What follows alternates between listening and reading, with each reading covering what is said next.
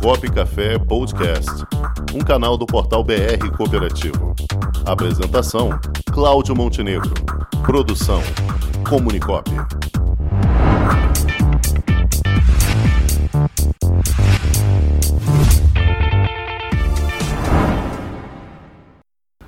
E o nosso amigo consultor Paulo Campos está aqui aguardando. Hoje está corrido, Paulo. Boa tarde. Boa tarde, como é que tá, Cláudio? Eu tô bem, Angel, mestre. E boa você? Boa tarde. Estamos ouvindo? Estamos ouvindo. Como é que tá Ah, por aí, Paulo? Muito Não, frio? saudade? Muito frio aí, agora Paulo? tá começando a, agora começou a dar um friozinho, hein? tá? Estamos nos 5 graus, aí, 6 graus. Nossa hoje. senhora. Começando. É. E é, o Rio de Janeiro aí, pelo visto, tá tranquilo ainda, né? Ah, tá aqui tranquilo. Aqui, quando faz abaixo de 20, já é frio pra gente.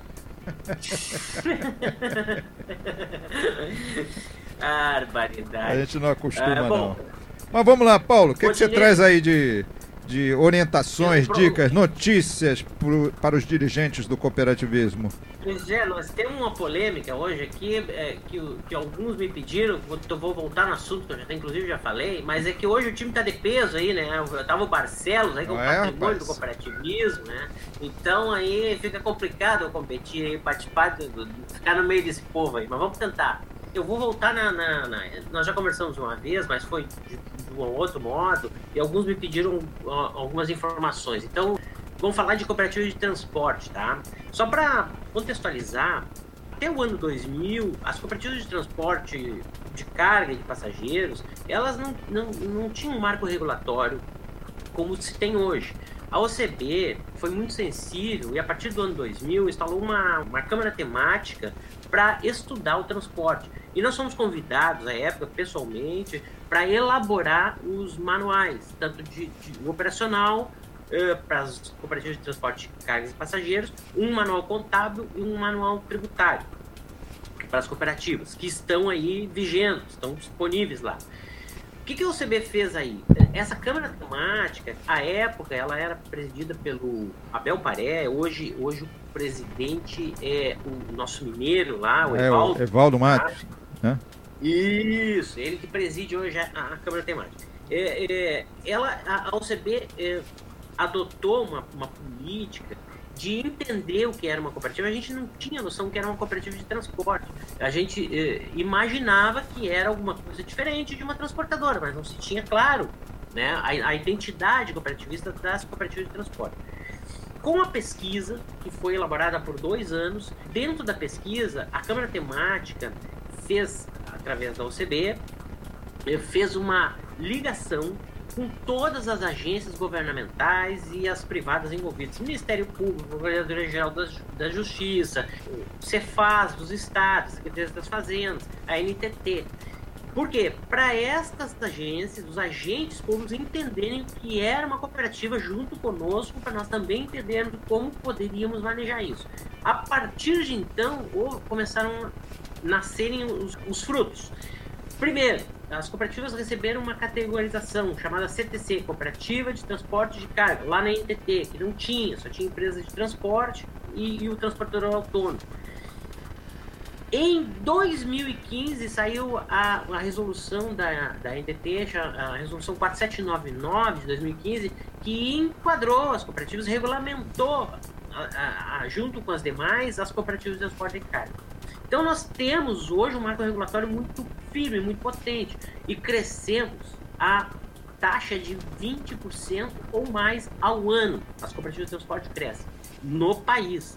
Nós transportamos hoje aí a grande maioria do grão produzido hoje, 80% do grão passa por cooperativas agro, ou industrializado ou comercializado.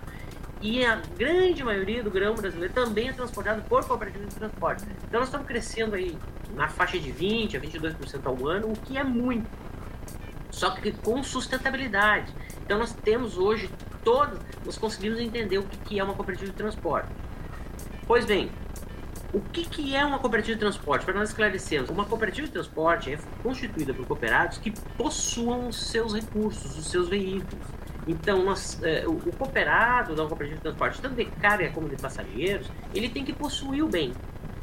Aí você tem o ato cooperativo. A partir do momento em que a cooperativa adquire um veículo, este ato passa a ser reconhecido como um ato não cooperativo, tá? onde você tem incidência tributária.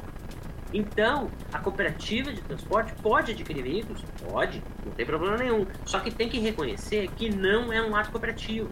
O ato cooperativo é aquele praticado na cooperativa e o, associado, onde o associado é dono do recurso.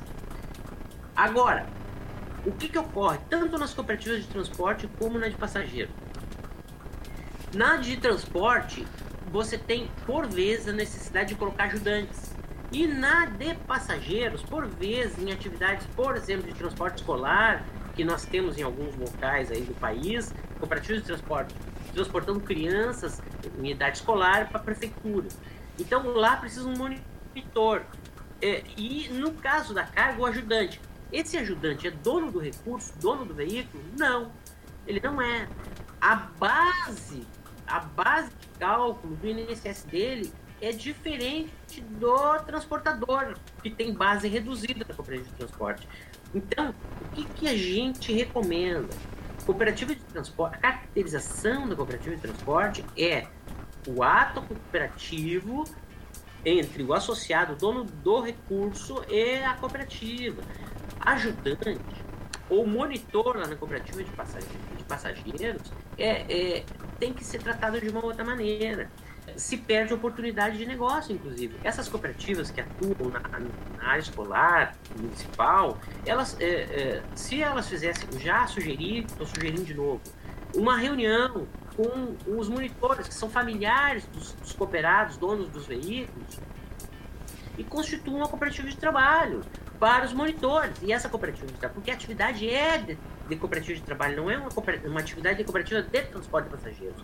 Porque é uma atividade auxiliar e, e, e ele não é o dono do negócio. Então, se tem uma oportunidade que daqui a pouco o município ou inclusive a prefeitura reconheça nova potencialidade de uma cooperativa de trabalho de monitores. E como tudo na vida, como tudo na vida, é, aquilo que se maneja é como aquilo que se exercita é onde a gente começa a entender as coisas e buscar melhores oportunidades. Então você tem quando você começa a manejar, daí um pouco você começa a estudar, vem mais oportunidades, a OCB está presente demais no, no mundo das cooperativas, se perde a oportunidade de negócio. Numa empresa privada, uma empresa precisa de uma outra atividade, ele abre uma outra empresa. E a cooperativa de transporte não é diferente, sob pena de descaracterização. Porque se Entendi. tenta ajeitar e não dá certo, né? Basicamente é isso. Às vezes se vai fazer um beija-flor e se faz um urubu. É, é, o, o, recado é mais ou menos esse. É mais ou menos o que aconteceu comigo. Lá, quando eu tinha. O meu sonho era entrar para o exército, polícia militar. Dos 15 aos 17 anos eu ficava pendurado numa árvore porque eu era muito pequeno, então eu tinha medo que não fosse passar na altura. Depois, não passei nos 18 em diante, o aeroporto ia lá em casa me convidar para trabalhar de manobrista de avião. Mas não porque eu era grande, é porque os braços aqui ficaram compridos, entendeu? Então, você. Tá certo. As cooperativas têm que repensar bem a estratégia, tá? Procurem uma OCB, procurem uma consultoria, porque daqui a um pouco a descaracterização da cooperativa pode vir a ocorrer por, por uma estratégia equivocada. Muito o bem. recado era esse. Hoje, Isso aí, Paulo, tá, tá certo. Muito bem, então tem que tomar cuidado para, em vez de ser beija-flor, não cair e virar urubu. Então tá bom, é. Paulo. Tá bom? Tá joia, Paulo. Um forte abraço para você, meu amigo, e até a próxima quarta. Um forte abraço, até Paulo. Quarta. Um abraço. Valeu. Com o esporte aprendi que cooperar é a grande sacada e que as maiores vitórias vêm quando a gente se une. No cooperativismo também é assim. Mais do que um modelo de negócio, o COP é um jeito diferente de empreender e está espalhado por toda parte do campo à cidade, nos produtos e serviços, facilitando a nossa vida e gerando renda para muita gente. O Guga Kirten e quase 15 milhões de brasileiros já são COP. Vencer você também. Tudo ao seu redor já é. Somos.cop.br